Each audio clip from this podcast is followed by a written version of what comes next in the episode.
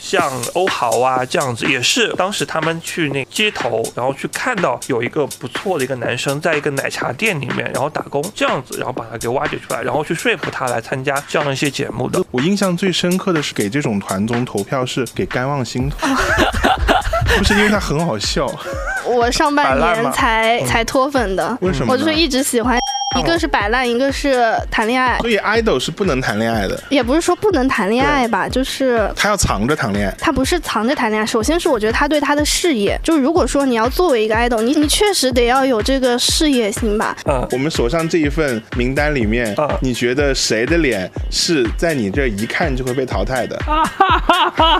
我可以说吗？我会被各大经纪公司封杀的。逼掉。某个十一人的男团里面，那作为星探，在见到这些人的时候，你会看什么？我觉得第一个还是会看他的脸吧，就是看他的外形，然后包括气质或者是一些谈吐。因为我看过好的，所以就觉得那唱的是些什么东西？这个是可以说吗？这个应该这个应该该也不能说，逼掉吧你？应该也要逼到。还好我看完了所有的创造营，没事，我们今天可以 battle 一下，好不好？可以。呱呱呱呱呱呱呱呱呱呱呱，瓜儿与少年。欢迎来到今天的瓜语少年，大家好，我是千乐。今天呢是上一期的续集啊，我们要继续和前知名娱乐公司从业者星探玄太老师，还有综艺吃瓜爱好者李富贵，以及一位零零后的资深淘系选秀粉来聊聊选秀。但这一期呢，我们主要是聊聊选秀二点零时代，也就是所谓的限定团综艺，各大公司练习生的风格、运营模式到底是什么样子的？作为星探来讲，曾经亲自挖掘过的最令人骄傲的 idol 是谁？你认为的选秀意难难平有哪些？等等。接下来我们一起来听听。接下来我们要进行到的是选秀二点零的时代，是什么意思呢？就是我们所谓的限定团模式的二点零时代。那这个时候呢，我们零零后就要上场了，我们要欢迎一下这位资深淘系选秀粉小景，欢迎你。Hello，大家好。哎，所以淘系选秀粉的意思是你就不追，呃，我是不追那个腾讯那边的选秀，为什么呢？为什么招你惹你了？你连 QQ 都不用是吗？微信也不用吗？深恶痛绝是吗？其实是这样的，我个人的喜好和偏向都在爱奇艺这边，哦所以我对创造营系列没有太大的内心没有太大的水花。对爱奇艺的宣传老师，钱打一下好吗？钱结算一下。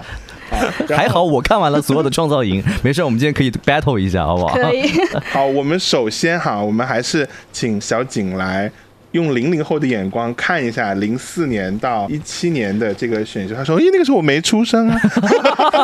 倒也没有那么小啦。零四年到一七年当中，你认识的有多少？零四年我才两岁，我来看一下，其实”我那你有在四岁的时候为超女投过票吗？可能我爸妈投过，我哥哥应该会也会有那个。我其实刚刚看了一下，零四年像张含韵肯定是我们很熟悉的。你两岁的时候就很熟悉张含韵，那倒不是，那倒是是姐姐这个节目是通过姐姐认识张浩张对，云之前？张含韵还参加过一个那个《偶像来了》。哦是是是对对对对对，就那个时候对他们会比较熟悉一点，像零五年的话，就是李宇春、周笔畅、张靓颖这些都是一直活在我们生活当中的一些很厉害的歌手嘛。季敏佳呢？季敏佳这个我真的 有一点 不太认识，但是黄雅莉这个知道是那个蝴蝶泉边嘛，对。然后像零六年的尚雯婕、谭维维，这些都是知道的。他不认识刘力扬，对，这个我不认识。刘刘力扬是有代表作的，就是那个他是签的华研，我记得是吗？对华研然后很多 S.H.E 的歌是给刘力扬唱的，你所以大家去看刘力扬的歌，他有首好几歌我记得叫什么？我我我就是这样，注定和你哦我听过不一样。听过对？听过，对，对，绝对是在爸妈的车上听过的。刘力扬开心吗？许飞呢？许飞应该你没有在热搜上看到过许飞吗？啊，但是到零七了，好，零七零七这个就很熟悉了，因为我最近在看那个《快乐再出发出发》。哎，对，你们那个时候应该没有看过《零七快男》，为什么会想去看《快乐再出发》？因为其实是这样，他们在《快乐再出发》之前去到了那个蘑菇屋对蘑菇屋那个节目，然后当时其实是在抖音上面被刷到，对刷到，然后被吸引过去的。所以你没有经历过那个选秀的时代，你也嗯会觉得他们很好笑。最开始肯定是因为他们节目的一些笑点，因为我比较常看综艺嘛。后来其实看久了之后，也会发现他们自己的一些情怀在里面，就是包括到那个《快乐再出发》之后，后面有他们在海边，就是喝着酒，然后就是唱着歌，就感觉那个很纯粹的回到了那个年代。对那你是被苏醒还是被王栎鑫给吸引过去的呢？我其实是被路虎老师吸引过去啊，的路虎，对，因为他的很多很多歌都还蛮好听的，其实对。呃，请路虎老师的经纪人听到这一期节目，找我们一下，我们真的想请路虎老师上一个节目，我们已经找好了路虎老师的大学同学。不是不是，所有的快男超女的经纪人，包括现在的，就是你们听到节目，就是都可以来联系上我们啊。对，不管您红着还是过气，对您只要愿意来，对，都可以都可以给，欢迎你们来啊。然后零零九开始，零九开始往后就还很多都是蛮熟悉的，比如说郁可唯，然后零九你就直接跳过了冠亚季军，你没有听过《映山红》这首歌吗？映山红这首歌肯定对，不是映山红，不是黄英的歌，他只是翻唱了其中一个版本。一零快男一零快男，五亿，冠军和亚军又被忽略掉了对。不起对不起，而且我发现你每次都是第三或是第四名，对差不多第三、第对四。哎像像零七，其实前面基本上都知道。一零年只有武艺和陈翔，还有李行亮，嗯是我知道的。一一就很难了吧？一一的话，只有李斯丹妮。李斯丹妮对，只有李斯丹妮。好，一三年13你差不多是不是就有记忆了？一三年冠军我知道，一三年冠军你为什么会知道一三年的冠军呢？这个一三年我也有他十一岁了，嗯，是有点开始接触网络了。那个时候，对你没有接你有一个孩子这个梗，啊。最近的那个梗 然后接下来就是我的神，哦好，这个神我其实没有想到于朦胧是参加过一三年快男的。对，你是看他戏长大的？对，我是最开始知道他，就是因为他的那个古装所以，你喜欢于朦胧吗？知道他这一号人一个古装美男。对，因为他也是我当年嗯。就是关系很好的朋友，很帅对。嗯。然后一六年，说实话，一六年我只认识一个抢东岳，嗯，因为他之前是香蕉娱乐的呃练习生是吧？哪个？强，东岳，强东岳对，强强东岳后来是参加的俄综还是？俄综。俄综俄综，哦，嗯对，他是参加了创造营。创造营第一届，对，因为当时香蕉娱乐的练习生他是男女混练的嘛，嗯。缺你对十八，对对。好到一七年了，一七年，魏巡、养鸡、焦麦琪、王南军、赵英博，这些都是知道的。那你你嗯你是因为看快男知道，还是通过其他渠道知道？一七年是看了快男的，其实一七年那个时候初中升高中那会儿，因为一七年末《偶像练习生》就开始出来了，嗯嗯对，所以所以那个所以一七年快男居然是有人看的。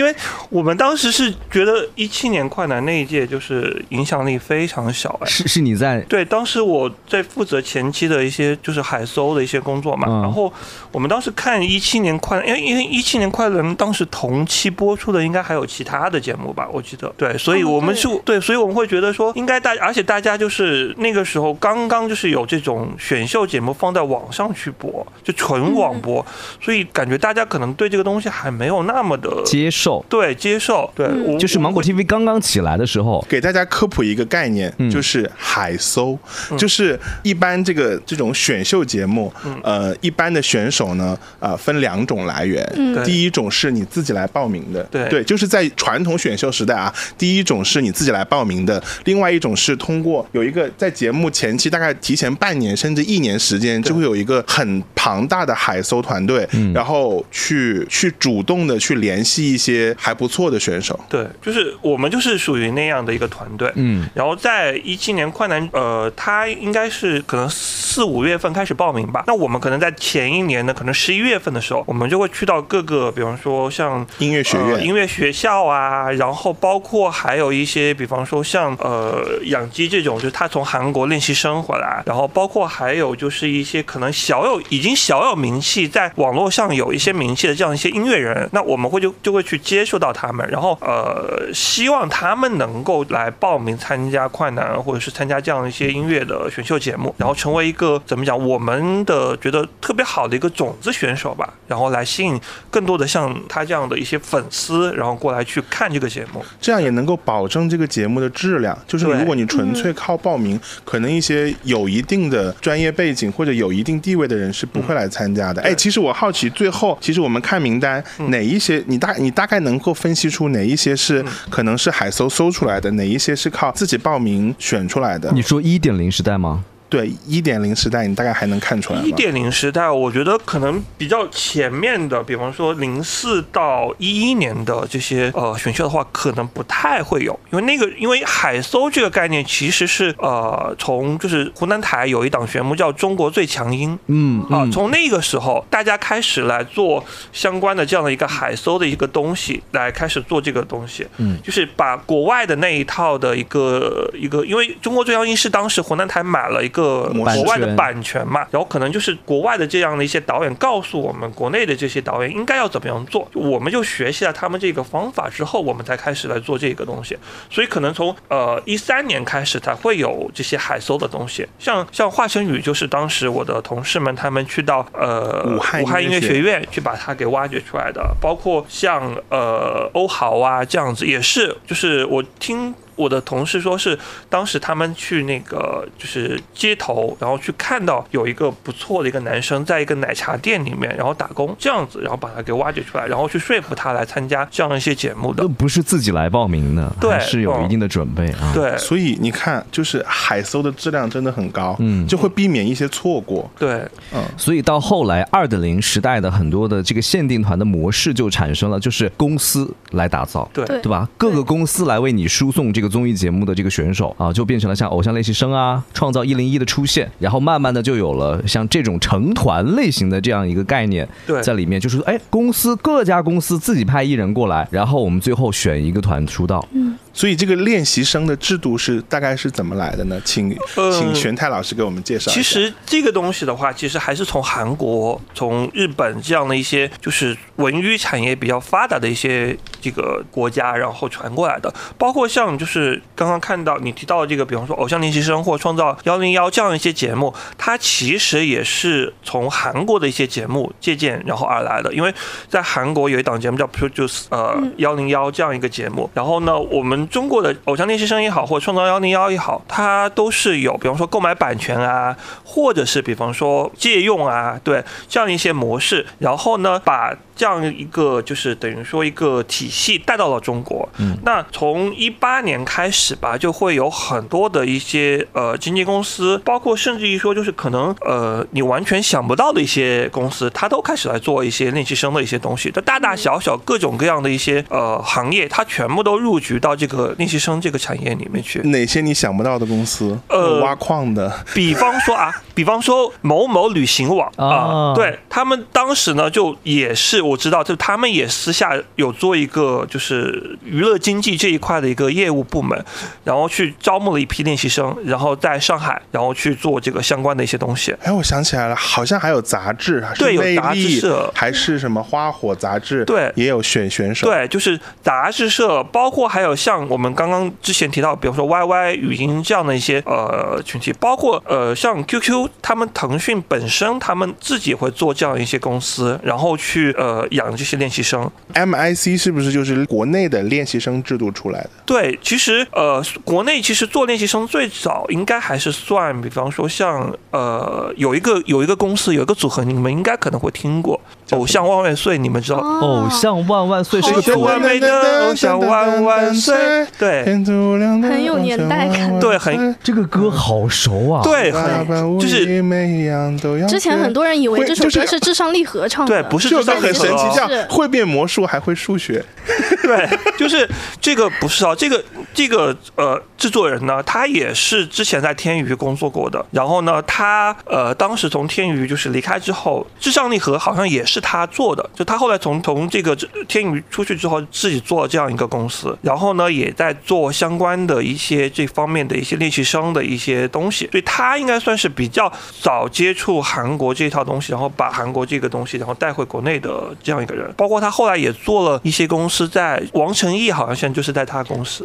晨啊。毅哦，王晨那个跳舞超级厉害的，对对对对对，王晨毅参加过一三快男，大家可以去考。这样子的。王晨毅后来在创造营，嗯，对。他后来是他创造营。是在哦，不对，那是刘野。二零一九，啊，那是刘野，对对。刘野之前还参加过一个心动亚洲，对，心动亚洲，对跟他参加过蔡徐坤向上吧对少年，对蔡蔡徐坤，蔡徐坤参加过心动亚洲。对对。对，所以像练习生的制度啊，就是最早从韩国引进过来，嗯。然后到中国开始从哪一个节目，应该就是《偶像练习生》，应该算是第一个这种节目嘛，嗯，那小景，你对《偶像练练习生》的这个二零一八年应该是啊，嗯。你你对《偶像练习生》的印象是什么？偶像练习生是我最开始就是选秀的初心吧，就是看选秀的初心，因为它这个是在这之前我们没有体会，而且那个时候是我们也是接触网络就开始频繁的那个时候，然后就听到大家都在说啊这首歌你有没有听过？这首歌很好听，就是那首主题曲 A A，就在当年很火，就是在同学之间就一直在传。我想我也去看一下，然后就就导致了上头极快。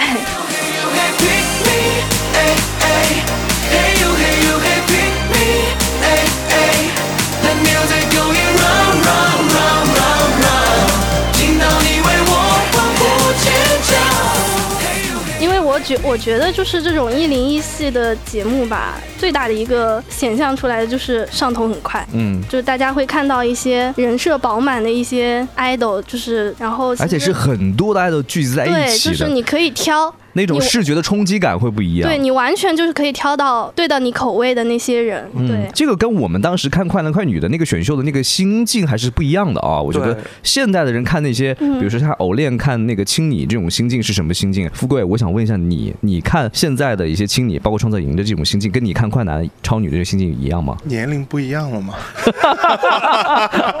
你现在看那些是为了看什么？以前是为了看什么？我不知道，反正我现在看就就是看个热闹，就是，嗯其实我不太理解他们的舞台，我倒是会更加愿意去看真人秀人和人相处的那个部分，就是哦，他跟我说过，像姐姐啊、哥哥，他不愿意看那些就看那种撕 啊什么那种，对吧？就是人和人之间的那些，对吧？因为你明显看到。就是如果你是成熟艺人哈，嗯。你其实会演，嗯。但是再往年轻一点，或者是更纯粹一点，其实是人和人那种比较单纯的，他想了解他们的生活是什么样子，应该是这样的。就是人的窥私欲了。真实的生活是什么样？哎，这种年轻人在这聚集在这么一起的时候，生生活是什么样子对？，年轻人好可怕，我不是年轻人。小景，你是呢？你是这样的吗？你你看我其实不是，我是个舞台粉。哦，对我就是看舞台会比较多，然后再接下来就是看他们的一些衍生的一些节目，比如说综艺啊之类的。刚刚说到舞台，对，其实也就是说，现在有个现象就是说内娱没有舞台嘛，就是其实有一些节目里面也会呈现出一些挺不错的舞台，嗯，但是我们看舞台的标准是什么呢？其实也有点像看，就是引进来的一些舞台的表演形式、表演方式，对一些男团、女团的一些新的表演方式，其实和以前的咱们看选秀是不一样的。以前可能就是歌曲啊、rap 啊之类也有，但我们现在就是会看一个强调一个视觉的体验。而且你发现没有，就自从进入到了选秀二点零时代之后，男团、女团那个舞台的舞美就发生了翻天覆地的变化，嗯，对对，就比之前要高几个档次。我个人觉得，对太有钱了，嗯，对，而且就是给我的感觉就是，呃，因为像呃，比方说一八年之前的这样一些选秀节目，基本上都是单打独斗的，嗯。都是一个一个人去参加。对。对，但是从一八年偶像练习生这样一个体系，就是一种完全一种新的一些东西进来，然后就大家会看到他们从呃最开始，比方说可能一开始就是几个，比方说同一个公司的几个练习生，大家一起去表演同一个舞台，对对对。然后到中间可能他们就打散分到不同的班级，然后去呃表演不同的舞台，到到最后呃，比方说选出九个人或者十一个人，就他一直都是以一种团体的这样的一种形式，就跟我们以前就是第一代的选秀，它只是一个单打独斗那种感觉是完全不一样哦。对对，其实现在在选秀里面也有很多粉丝会强调团魂这件事情。对，就是团魂这个概念是什么时候提出来的？我都可能也就是在就是男团、女团开始兴起的时候嗯，大家会强调一下这个团魂，整个对。我补充一下我刚才的回答，就是其实我看的是好笑，或者是某种意义上的成长。我应该，我印象最深刻的是我，或者是最近一次给秀，就是给这种团综投票是给甘望星投，你为什么会给甘望星投票？因为他是长沙的是吗不？是因为他很好笑，没有，就我就从跟从他那个你你那一届是我跟那个谁，那个修什么来着？呃，利路修啊，利路修，利路修哦对也很好笑啊对，我也跟他投投了，我也投了，就是就是他越不想，他越他越想离开这个节目，嗯我们越要让他不离开这个节目。对，然后甘望星那个也很好笑啊，就是从他出舞台开始，我就觉得很好笑，这个人太好笑了，就就就就是就是一张口就是一口一口素朴，我就觉得很好笑。甘其实对，然后其实你就会发现，你看的并不是说，就我啊，我我我我我并不觉得那那些舞台有多好看，或者是那个节目本身有多好看，而是觉得还真的还蛮好笑的。所以你是。喜欢看真人秀的部分的，嗯。对。对，有些人喜欢看舞台的部分，是因为他们呈现的有一些的确是很完美了。嗯，可能是就是我们这个年龄会去喜欢的一些舞台形式吧。对嗯，嗯，因为我看过好的，所以就觉得那唱的是些什么东西。但是我跟你不一样哎，我因为我也经常会去韩国，会去看，就是比方说一些韩团的一些就现场的一些表演，就是我也会去现场去看他们打歌舞台啊什么的。对，就是你看，比方说类似像东方神起啊，或者是什么 Super Junior，啊包括现在比方说防弹少年团啊什么的，就疫情之前我会就是经常会去到韩国去看他们的这样一些演出啊什么的。然后，但是呃，同样你回到国内来，你再看到这些，比方说呃，像偶像练习生啊，或创造营这样一些练习生的时候，你会怎么讲？就是我的那种心态会是，韩国可以做到那么好的这样的一个艺人一个舞台出来，其实中国这帮孩子应该也是可以的。所以我更多的就会去期待他们，比方说通过这个节目，从第一期可能真的是 F 班的一些孩子，慢慢慢慢慢慢，然后真的呃升到 A 班，然后甚至于说最后他真的成团，真的出道了这样一个过程。嗯，对，我会觉得这是让我很愿意去看这个节目，或者说很期待他的一个成长变化的一个过程的一个原因。嗯我我不喜欢，还某种意义上就是那个曲风，或者是说呃，就因为有一些曲风，它要改成唱跳的话，它是势必会加到一些元素，比如说电子元素什么之类的，然后就会让你觉得曲风跟以前完全不一样，脱胎换骨，然后可能会有不适应。但他们是为了唱跳，所以他们可能会加入很多的舞蹈元素进去。如说节节奏感比较强的啊之嗯类的。对是，然后加进去之后呢，他又要保证他的唱功是处于在线的状态，所以其实对于练习生来讲还是不容易。是不容易，但是我是我我我想表达的是，嗯我不太喜欢，就是呃，就是无论是俄系还是陶系，到现在呃，哥哥也好，姐姐也好，其实大家普遍的那种唱跳都是偏偏日韩或者偏哦欧美风格嗯。风格上，对，就是就就就就是，我是觉得我们应该去找到一种我们自己的一些，也有一些中国风的舞台，你看了没有？嗯那些是那种为中国风而中国风的一些舞台。那你觉得应该是什么样的舞台才是我不知道，但但但但是我我我你可以期待？对我可以期待，但我不知道是什么。但是所以有一些非常就有一些舞台啦，就是我就直接跳跳过不看，我就宁愿我明白他的意思，他会觉得唱跳的这个风格，现在目前来讲还是很韩、很韩、很日的风格。对有没有咱们自己中国风格的唱跳就我不抗？拒，我不抗拒那种风格，但是大就是就是，我觉得日韩也很好那些风格，但是嗯、呃你都一样，俄俄系、陶系每个都办了三四届，还包括。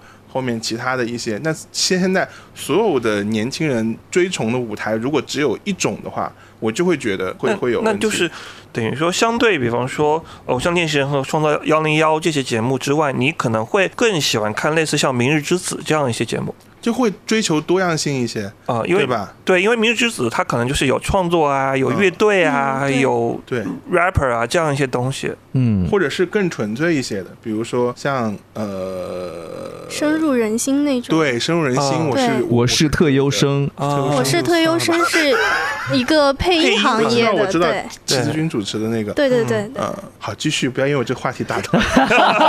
重，没有了，就是还就是因为确实到二点零时代的这个节目的多样性还是有的，只是说刚才我们看到我们说到了像《青春有你》像《偶像练习生》，其实不知道从制作的角度来说是不是有点类似？嗯，其实就是你你是指，比方说所有的选秀节目的一个制作的创作的一个过程，过程和和它表现出来的形式都是最后成团嘛，对吧？对基本上其实基本上都是一样的，就这两档节目它都是脱胎于韩国那个原版的节目嘛。produce 对，嗯包括韩国现在它有一些新的一些节目，它其实也都还是脱胎于最开始的那个东西，嗯就比方说《Ghost Pen 九九九》这样一些对节目，对，就大家其实都还是把所有的这样的经纪公司选送过来的一些优秀的苗子，比方说一百个人也好，或者九十九个人也好，或者怎么样的人也好，选出就是精挑细选，选出最后的那些就是粉丝，他去决定这些人里面最好的人，他最喜欢的人，最符合市场审美或者是要求的这样的一些人，把他给选出来。嗯对啊，所以其实呃，不管是创造营还是这些节目也好，就大家的制作的过程，包括他节目的一些内容，其实都还是大同小异的。哎对，那这些练习生是从哪儿来的？练习生的话，就是一方面啊，一方面有很多是个人练习生，就是他没有签任何的经纪公司，他自己，比方说我自己就想去参加这样的这些节目，那我可能自己去，比方说一些舞房啊，或者说一些是呃学一些声乐啊什么，他自己去进行一些练习，但更多的是一些经纪公司，就国内一些比较大的一些经纪公司，它都会有这样的一些团队，就像我们这样子啊，对比方说乐华呀、时代峰峻啊，香蕉娱然后乐香蕉啊，对呀、现在哇唧唧哇呀，嗯，然后还有就是很多大大小小有非常多这样一些他们各自都擅长什么呢？呃，擅长什么，或者是要不就风他们制作的风格是吗？哦，就是或者他们的，比如说他们的公司的选人的风格，或者是有什么区别大概会有一些啊什么特长，或者是在某一方面特别突出，哦，我一一点评一下。我觉得啊，就是首先第一点，我觉得乐华应该算是这个行业里面现在做到最好的了，因为他们开山已经祖师嘛，也不算开山祖师吧，但是他确实是做的很好的，而且他已经是在那个香港已经上市了，那算是整个就是文娱或者说练习生这个行业里面做到最好的，因为他同时第一是在香港上市了，第二他是在韩国有自己的分公司的，他是真的是因为我们知道韩国做这一块是做得非常好的一个一个国家，他能够把自己的偶像，然后这个在韩国市场推出来啊，比方说最开始 UNI 就是王一博他们所在的那个团，然后到后来他呃完全找一帮韩国人，然后在韩国做韩国的团，就那个 Every Glow，E- Everglow。你可能月华在韩国对在韩国做的一个团个女团，哦，他那个团是怎么呢？就是一共应该是六个还是七个人，我忘了。然后呢，是有呃六个是韩国人，然后一个是中国的女生王艺人，然后她是中国人和韩国练习生一起训练，然后训练完之后在韩国，然后出道，在韩国的市场上去火，在韩国打歌发专辑，然后怎么样？纯粹就是一个韩国团的一个模式了。对啊，所以这一点是我很佩服月华的，就是他同时在中国市场和韩国市场，然后都会有这样的一些长技以制夷。对，就是你你学到了韩国很好的这，因为他们其实月华起家就是从呃韩国回来的练习生，就是韩庚嘛，韩庚，然后从那个时候开始发家的，到后来他再把这些呃中国练习生，比方说像刚刚他提到，比方说黄明昊啊、范丞丞啊，嗯这样一些，把他送到到韩国的节目里面去，然后去去去训练、去锻炼，然后再回到国内来，然后出道，然后呢，最后就是再在韩国做他自己的男团、女团。他现在在韩国有自己的男团、自己的女团，然后也有他自己的就是 solo 的艺人，然后送到韩国节目去之后，那个《IZONE》里面的那个 Yena，然后把他出道之后，然后现在也是在韩国非常火。对，所以乐华他是以这样的一种模式，就是说，呃，把练习生送到韩国去训练，面培养，然后再回来这样的一种模式。对，那时代峰峻的话呢，就是从呃，它是一个怎么讲，就是养成养成对日本这样一种。呃，形式，然后从很小，比方说我们看到 TFBOYS 他们可能十十二十三岁的时候，他们就把他们给就是怎么讲，就是找到他们，嗯。然后开始去训练、去培养，慢慢慢慢的，可能十二十三岁的时候，你看他可能又不会唱，又不会跳，又不会怎么样，但是他在学习的过程当中，你就可以看到他，哎，今天比昨天唱歌唱得更好了，明天比今天又更好了，就大家其实是很多人对他们来说是像呃，比如说爸爸妈妈一样对养儿子一样，对对对，所以为什么有那么多阿姨粉呢？对，就是嗯慢慢慢慢的把他给养养大了。包括现在大家看到，比方说易烊千玺啊、王俊凯啊，他们这样子一些一些艺人，就是慢慢的你会看到哇，他们越来越优秀，然后去包括去演戏呀、包括去呃担当一些这种呃很大型的这种晚会的这样的一些表演啊什么的啊，他是这样一种养成系的过程。包括他现在也在第二代的一些孩子也出来了嘛，时代呃时代少年团。团对的一些孩子也出来了，呃，刘耀文什么的，对吧？然后也是很火的啊。然后呃，这是呃那个呃时代峰峻，然后还有一家就挖唧唧挖，挖唧唧挖，它更多的就是从比方说一些选秀节目里面去选一些孩子啊，比方说因为他自己有做时代明日明日之之子子啊，对，嗯明日之子啊，包括就是呃创造营的一些节目，他也是有参与运营嘛，对，哎，所以淘系的是归淘系的最后的成团的选手嗯是归挖唧唧挖运营是吗？呃，淘系不是，淘系是是归归爱豆爱豆世纪吧，超级爱豆爱豆对他以世纪，前叫爱豆世纪，对，就是就是他自己爱奇艺自己做了一个公司，然后去运营这些。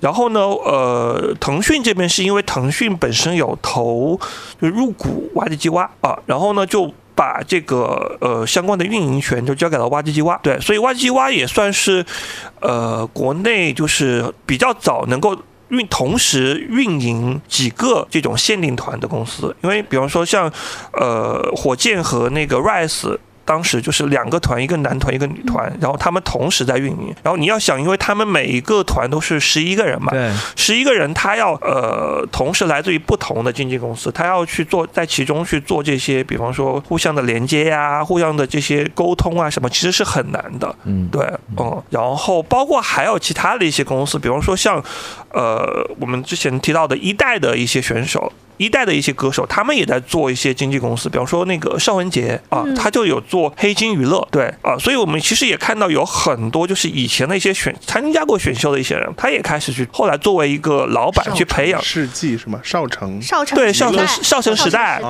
对对，比方说江亮颖，他也有做啊、呃包括还有很多啦，就是一些这样的一些参加过一代的选秀的这样的一些人，他们现在也开始做二代的选秀的一些这种练习生的一些老板。嗯，对还有一代练习生，然后自己开始来 来来做老板，就张艺兴嘛。啊，对，啊张艺兴，对对对，他也是从韩国回来的，他是呃，就是 S O 那个时候，然后接受了最好的一些韩国的一些训练之后，回到国内，包括其实他们几个都在做嘛，那个黄子韬也在有自己的公司嘛，嗯，嗯。所以玄探，你带过的艺人有哪些？把他们送出去学习，然后再回来？呃，我之前的一个公司。挖掘，挖掘对挖掘，挖掘，对嗯挖掘其实有有挺多的，然后但是最让我觉得怎么讲很骄傲的一点就是，呃，去年就是应该我不知道你有看过那个九九九那个节目没嗯，有啊？对，，然后唯一一个在韩国出道的一个女生叫沈小婷，对啊，她就是我当年就是我所在的这个 Top Class 这个公司，然后我们去把他挖掘出来，然后把他去送到韩国去参加选秀，然后在韩国出道的，对。怎么去挖掘一个一个艺人啊？其实怎么讲，其实这个中间过程很艰辛，因为呃，包括后来有很多的一些媒体，然后也去有就是采访过我们公司当时公司的一些呃领导啊什么的，然后也问过说，哎，你们是到底是从哪里去找到沈小婷这么好的一个苗子的？对，因为小婷她是四川音乐学院的学生，然后呢，当时我们的一个领导呢，就是去找到她的时候呢，然后跟她去做工作，她自己是其实是因为他以前一直是学拉丁舞的，嗯啊，他没有其实没有想过往练习生这一块发展，他可能就是因为他在拉丁舞已经已经取得非常高的一些好的成绩。了，他去有参加过那个叫什么拉丁舞那个叫什么黑池那个那个比赛，然后是很有名的、很很大型的一个比赛了。对，所以他其实，在那个圈子里面已经是起到一个很好、很高的一个地位了。包括他自己也想去做演员的。那后来呢，就是我们找到他的时候，他其实家里是不同意的啊。所以呢，我我们我记得我现在还保留跟他的微信的这个内容，就是我记得当时去找到他，然后我就跟他说，我们在上海有这样一个偶像学校，然后有这样一个公司，我们希望说看有没有这样合作的可能性。他其实一上来，其实第一第一就拒绝了我，他说啊，可能我觉得不太合适，我可能还是想做演员什么的。但真的可能就是怎么讲呢？就是因为我们当时去成都也真的是去了很多次去找他，然后给他打电话，然后包括给他做做一些就是心理建设，就告诉他我们怎么怎么样，我们未来应会怎么怎么样。对，就给他做了很多这样的一些心理建设吧他就会慢慢觉得说，哎，练习生这个事情我可以去尝试，我可以去试一试。所以后来到呃北京，他去进行训练，包括后来我们公司在上海，我们有这样一个呃偶像学校建立之后，然后他也一直是一个，因为他我觉得小婷最好的一点就是他自己非常非常的努力啊，他是那种就是你不用去什么说每天去安排他，他自己会自己安排自己的练习时间，自己去努力的这样的人。包括他，呃，其实呃，因为二零二一年的那个创造营，他哎是二一还是二二零年，就是悉尼那一高那一届嗯啊，他其实也参加了。了对，但是确实那一届的成绩不是特别理想啊，他好像是七十多名还是六十多名就淘汰了，就可能一轮游就淘汰了。他也后来回来之后，他自己也确实有一段时间自己是。对自己的一种否定，就是觉得说，哎呀，为什么大家不喜欢我？为什么大家那个？但是那段时间过去之后呢，我们也是给他做了一些心理辅导，包括他自己也意识到，确实他是第一次参加这样的一些选秀节目，他没有相关的这样一些经验，然后呢，可能他的舞台确实还没有像现在就是成团的那几个就硬糖少女那些孩子的舞台好，对，所以他也是在这一段时间里面就一直很努力的去练习、去训练，然后这个时候，哎，正好韩国有这样一档选秀节目出来了，因为国内当时已经是没有这样的一个嗯女生选秀节目了嘛，那我们就觉得说，哎，有这样的机会，她可以去试一试。其实我们当时，因为她去韩国之后，她整个就是跟我们就是失联了嘛，她是手机就被没收了的，我们根本不知道，就是她当时会成为中国的这个叫什么 C 位，然后在主题曲的舞台上面站在最舞台的最中央，然后跟韩国和日本的两个 C 位，然后一起来表演。就当时那个舞台那个 MV 出来的时候，我记得我当时是、就是、流泪了真的是流泪了，因为我觉得他叫做什么叫做中国 C 位，日本，因为他这个节目是什么呢？就是中国有三十三个选手，日本有三十三个选手，韩国有三十三个选手，然后呢，他们再从这三十三每个国家三十三个里面再选一个选手作为呃，就是这这个每个国家的的第一名 C 位。啊，这样出来就是它是中国、日本、韩国来进行 PK 这样子，对啊，哦，那是不是因为国内现在没有这方面的选秀节目，嗯现在大量的会往海外送是吗？会有一些这样的考虑吧，包括今年也在做男生版的这个，就是999就是九九九，呃，他们马上也会在上海啊、北京啊、广州啊会做相关的面试。因为我之前看过，好像好像有一些嗯、国内已经参加过选秀的选手，对。好像也会被送到韩国那个对对对，像我可能过一段时间我也会去上海去看、这个。我以为你过段时间要去韩国，不是，我也会去上海去看这个面试，因为他们也就是有邀请我过去看，然后就是我据我看什么呢？就是看现场的一些，因为他们是怎么是上在上海呃的一个一个一个场地里面，跟韩国之间来进行这个直播连线，然后呢，韩国的呃节目制作人，包括一些音乐人，他们会在现场对这些孩子做一些评价。那我们作为中，因为中国和韩国的一些审美还是会有一些差异的区别的，那我们会作为中国这边的一些呃这个行业里面的一些人，我们会给到我们的一些意见或者是建议，所以韩国的选秀节目会在意中国人的审美吗？会也会在意，因为为什么他会他他的原因是因为他要针对中国市场吗？对对，因为你像为为什么我都不知道这个节目？因为你为什么会为为什么小婷她会就就是在呃韩国这档节目里面会有就是那么高的人气，因为他当时我记得他在节目里面有拿过几次就是全球投票，因为他这个投票是全全世界，你只要有那个手机有进入到那个 A P P 里面，你就可以去给他投票。那他可以拿了好像拿了三次还是四次全国投呃全世界投票的第一，对，所以就证明说，哎，那还是有选出呃很符合中国市场、中国审美，或者说华人、亚洲人的审美的这样的一个一个一个女生出来，对啊。哎，那作为星探，在见到这些人的时候，你会看什么？我觉得第一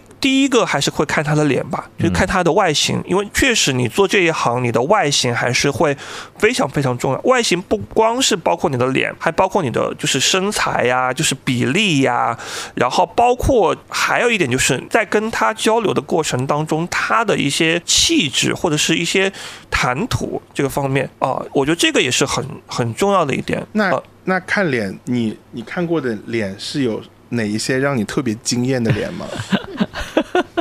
你是说就是目前我接触过的一些练习生里面是吗？对，我觉得小婷就是让我觉得第一个觉得就是我第一次看到她的脸的时候，我第一次现场见到她本人的时候，我就觉得哇，我觉得这个女生绝对会出来的。就是当时第一眼见到她，我就觉得我就说，不管她是两年、三年还是五年还是十年，我说她这个女生一定会出来的。男生呢？男生的话，男生我在淘信里面我没见过他哈，我没见过他，但是我看节目的时候，我有几个就是第一眼看我就会觉得，哎，他可能会出来的几个孩子啊，一个是那个刘冠佑。啊，对，就是就是他会很，因为哎，他好像是台湾台湾的孩子吧，台湾的就会很很乖乖的那很种。可爱。对，对，然后还有一个是孙银浩，啊，对，他很漂亮，就是孙银浩是什么？孙银浩就是可能你们已经都不知道这些人的你们名字了，对吧？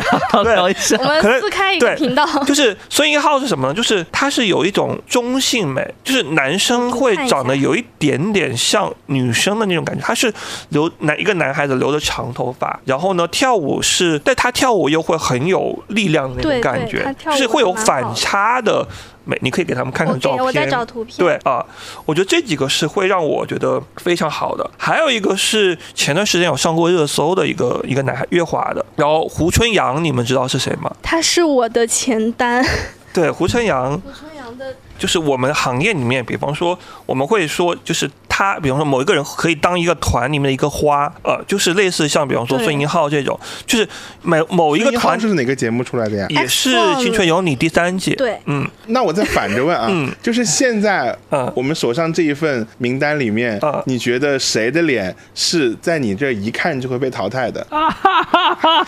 要我可以说吗？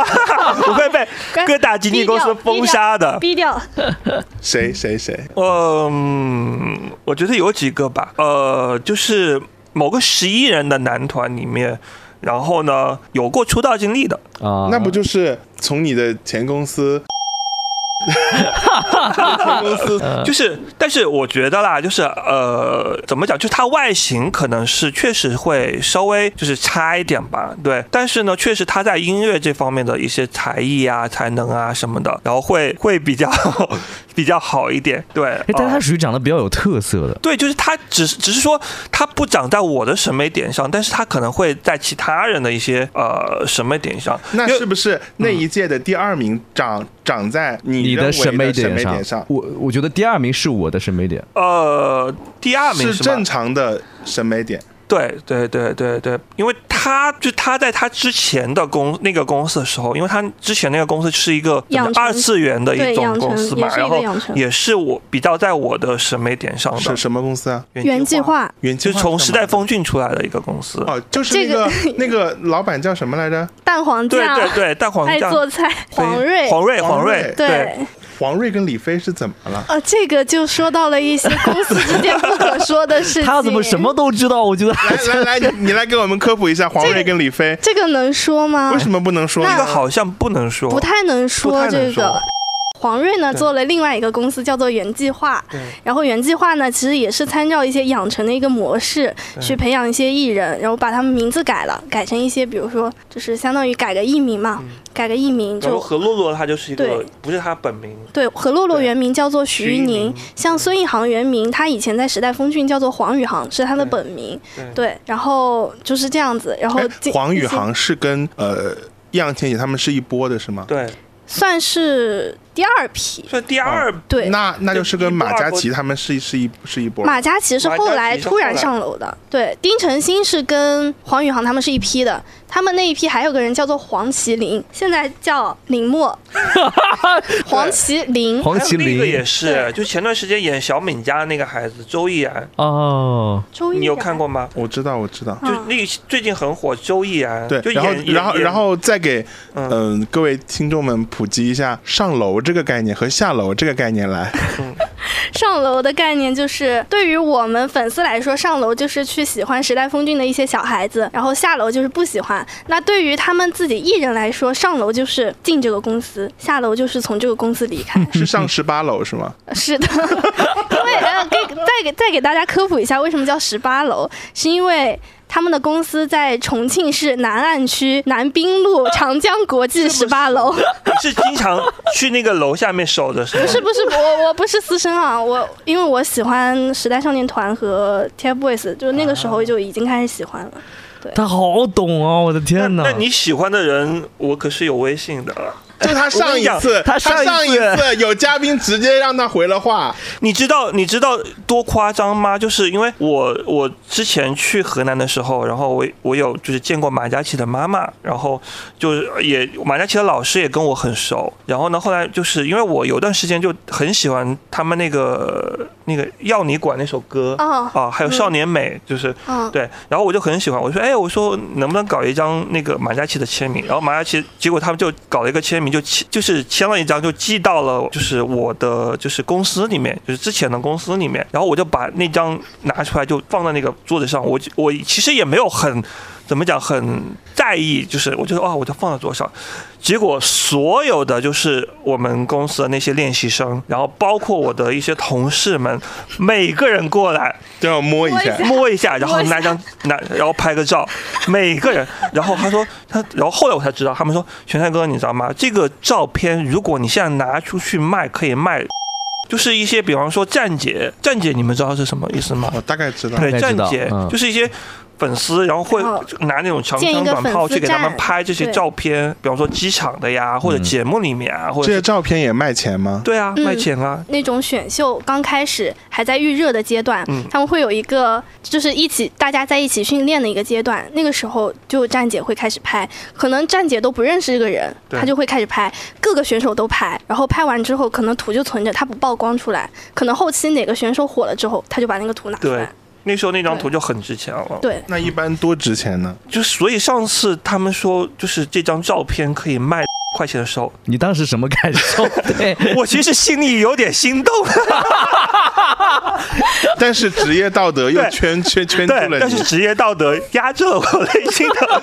对，就是后，但是后来我我我以一个很专业的一个职场人的这样的身份，我觉得，嗯，还是把它就是放回去，嗯放在家里面去珍藏。嗯对，因为确实家里面有很多，呃，之前一些，签比方说快男啊，一些送的一些签名专辑啊，包括去韩国也有韩国的一些歌手送的一些对专辑啊。好想去你家参观一下，我天哪！真的，我家这有人你都不认识，快男有啊，有认识的 B 呀 Ban B Ban 总知道吧？对啊知道啊对类似这样的一些就是签名，包括也有一些 two 签的，就是去韩国的时候，一些呃经纪公司他们会送一些这样的一些东西。韩国比较好，不要回避，不要回避刚才那个话题，就是那个长得不符合，长得你不符合星探就是传统审美的那个。他刚刚已经说了一个了我，其实刚刚已经才一个吗？只有只有一位不符合星探的审美吗？其实啊，就是怎么讲呢？就是我们就是以我的审美标准来说啊，就是我我只能说我比较喜欢那几个，像就是刚刚我说的那一届里面，其实我最喜欢的倒还不是第不是第二名，哎我我最喜欢的应该可能是第哎应该是六第六，对，第六名。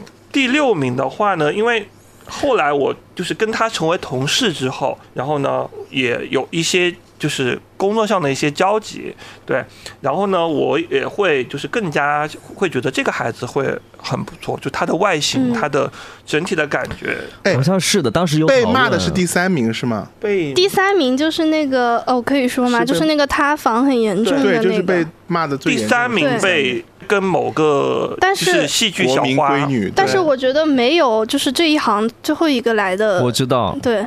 这个不太难这个不说，春阳是就是我上半年才嗯才脱粉的。为什么？我就是一直喜欢，喜欢到现在。一个是摆烂，一个是谈恋爱，这个应该也要所以逼掉吧？谈恋爱也不行吗所？以 idol 是不能谈恋爱的。也不是说不能谈恋爱吧，就是首先是我觉得他作为一个 idol 的态度他不对，就是他要藏着谈恋爱，他不是藏着谈恋爱，首先是我觉得他对他的事业，就是如果说你要作为一个 idol，你想从我们身上赚到钱，你要努力，你要营你确业，你确实得要有这个事业心吧，因为其实说说说白了，我最开始喜欢他也是因为他那张脸，但是后面其实感觉也也可能是跟没有工作有关系吧。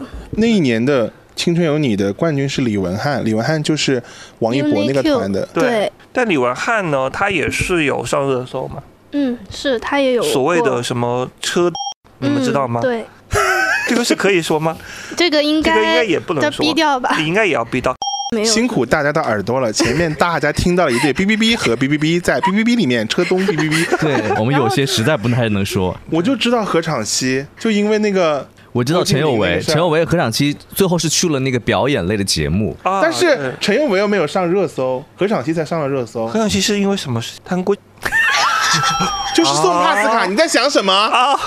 这个限定团是不是感觉就没什么声量就？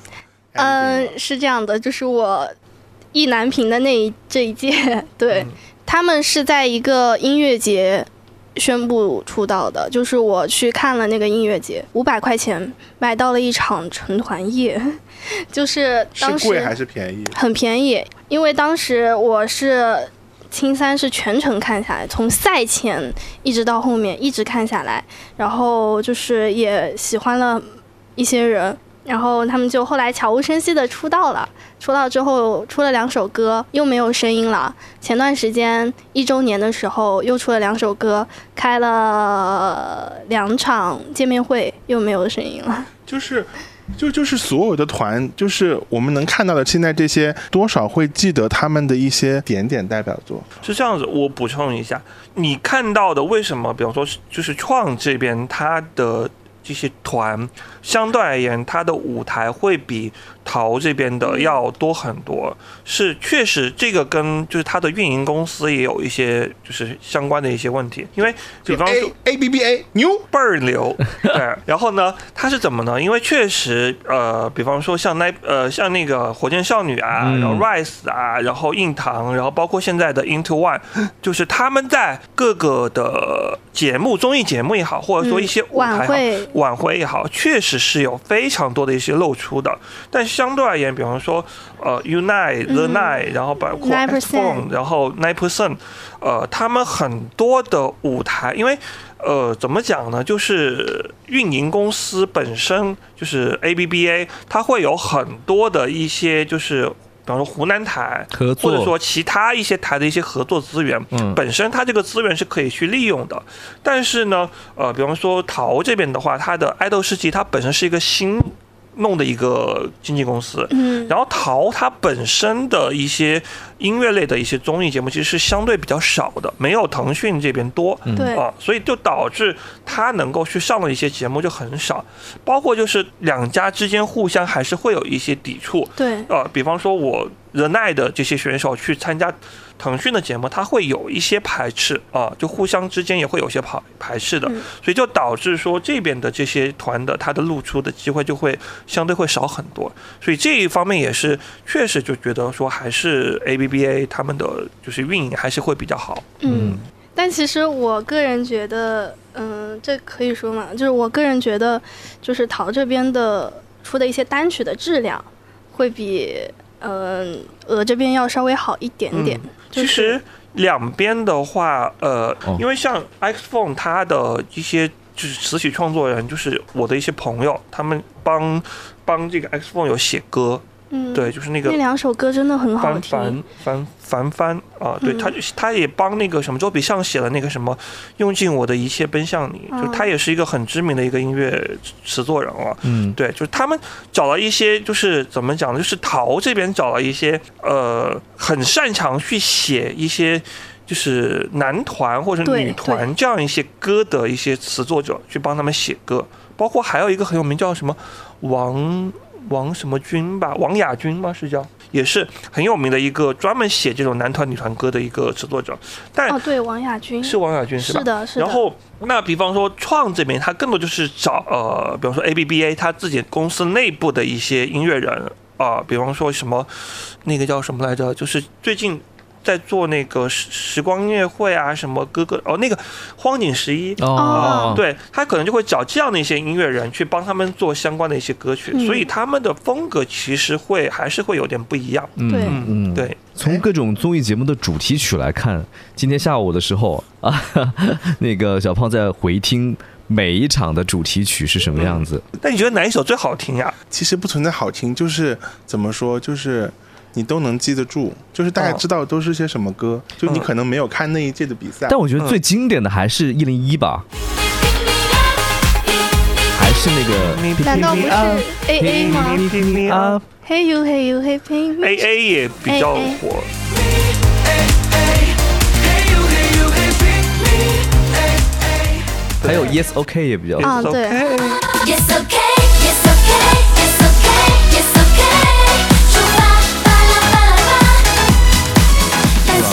好听的，我觉得对于我来说，追完就是整个淘系的主题曲，我觉得三是很好听，《三是什么？青春有你三》。Viva the rock，对对对是。对我感觉那首歌是真的很青春，很好听。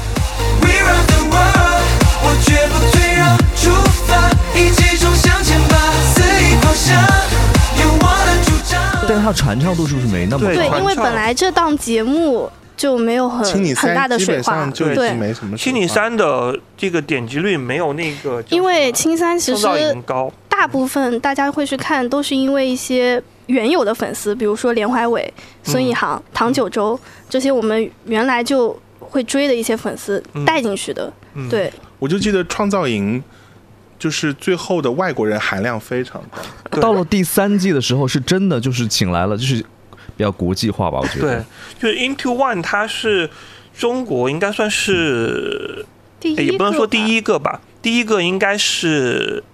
第一个应该是至上励合，就是会有韩国人和那个中国人的这样的一个组合。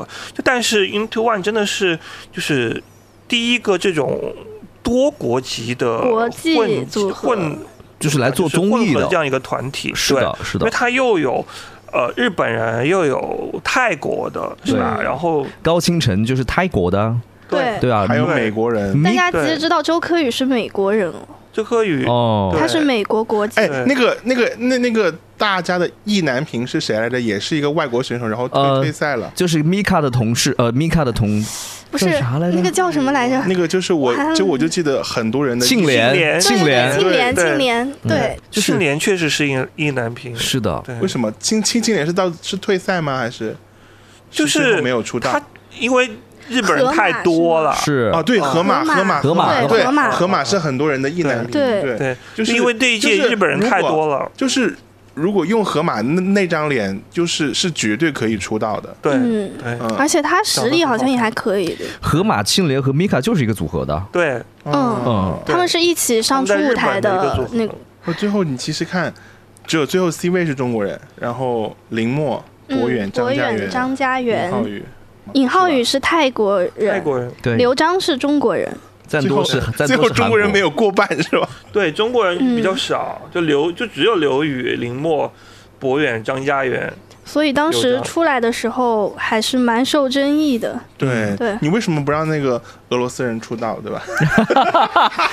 第一集就被淘汰，没有哦，他走了很远，是什么？他走了很到了总决久，赛吧？总决赛的前一轮好像。哦他没有到总决赛吗？我就记得所有人就拼了命的投他，就是为了让，就是看他就是那种请淘请淘汰我，但是就是你淘汰不掉的利路修，利路修他总决赛，哎，我怎么感觉印象中好在像在？然后对，然后总总总总他最后跳主题曲，的时候，真的给我们看的很欢乐是没进。十一的时候，他很开心。对嗯对对，他当时决赛夜跳那个主题曲的时候，因为是直播嘛，大家看得清清楚楚。对，要下班了，终于要下班了。我讲还有一还有一届的意难平，然后也是跟我关系很连好华。伟是吧？不是那个创造营那边的，就是呃陆思恒，你们知道吗？哦，知道。对他也是，应该是 Rise 那一届的吧？应该是 Rise 好像那一届的。对对对对对 Rise 那一届的第十二名，哦也是因为陆思恒也是我们之前在天娱做那个《燃烧吧少年》的时候，就是他也是参加的选手。哎，其实说到《燃烧吧少年》这个选秀，你没有看过吗？X 九是吗？对，X 对选出 X 九的，怎么讲就是哦选是舒淇当评委那一届吗？啊？是舒淇当评委的那一届。对，舒淇、舒淇和李宇春吧，还有龙丹妮。那一届选出来的人全都基本上都火了，除了 X 九以外嘛，然后肖战他们火了嘛，嗯，然后还有一个男生叫肖德俊，然后后来去了韩国当练习生，然后现在在那个 NCT 那个男团里面，之前有一个热搜，就是 X 九是内娱学历最高的团。对，确实。因为他们都是北电啊，然后呃上戏呀、上学历最上电高的。啊什么的，就是人均学历最高的，就是你不存在一些可能初中都没有对念念完的小学历最高的其实实是 Warner，就是 Warner 是偶像练习生，参他他们几个参加过偶像练习生，是昆音娱乐的一个团，哦，对，是一一个是归国留学的，还有一个是木子阳是北服的吧，好像。北服对。对，然后林超是上戏，对他怎么记得这么知道哎，清楚他？他好清楚记得。适合到经纪公司去工作哎，我真的很想去，真真的的，很适合。你们如果有招聘，把他招过去吧。我都从经纪公司出来了，我其实蛮想去体验一下，就是这种工作对。确实经纪公司还是很辛苦的。一八年的偶像练习生的，就是最后一个出道位是给有长靖和毕文俊在当时在争对，当当时给钱正浩投过票。啊，钱正浩他唱功是真的很好。哎，那一届你最喜欢谁啊？那一届我是先喜欢的尤长靖，啊，然后再是林彦俊，后来就是朱正廷，啊然后后来再去喜欢的月华妻子，然后有毕文俊这些。哎，那一届有一个我觉得是甘望新世的选手，对，叫董岩磊。啊，磊磊我每一届都磊都都都这一种对。搞笑型选手，我觉得很印象很深。然后，然后前一段时间，董岩磊又上一次热搜嘛，就是说，呃，就是叫什么在卖退休的 idol，对，就是退休的 idol 就不应该搞一些乱七八糟的东西，就应该要实实认认在在地真真、去赚扎扎钱。实实去赚钱。他现在在。做什么呢？他在在摆地摊就摆地摊。炒面儿，炒面，因为他之前在偶练有个梗叫做他有一一首歌唱的就是有有点，反正就是说当时表演不是很好嘛，然后有个谐音叫做烩面，就是河南烩面。那他真后来真的是就是最近在在卖面是，他是把这个作为自己的职业了吗？他是这样，还是好玩而已他是在直播炒嗯炒摆地摊面摆摆地摊，啊，嗯，我我刷到过，就是叫什么叫过气 idol 的榜样，对，就是扎扎实实的。感谢收听《瓜儿与少年》，欢迎订阅、点赞、留言。只有订阅，你才能获得下期更新提示。下期，作为星探的玄太老师将跟我们继续分享如何 pick 一位好的艺人苗子。星探的工作究竟是怎么开展的？培养一个艺人，居然经历了和他斗智斗勇的过程。下期精彩，不要错过。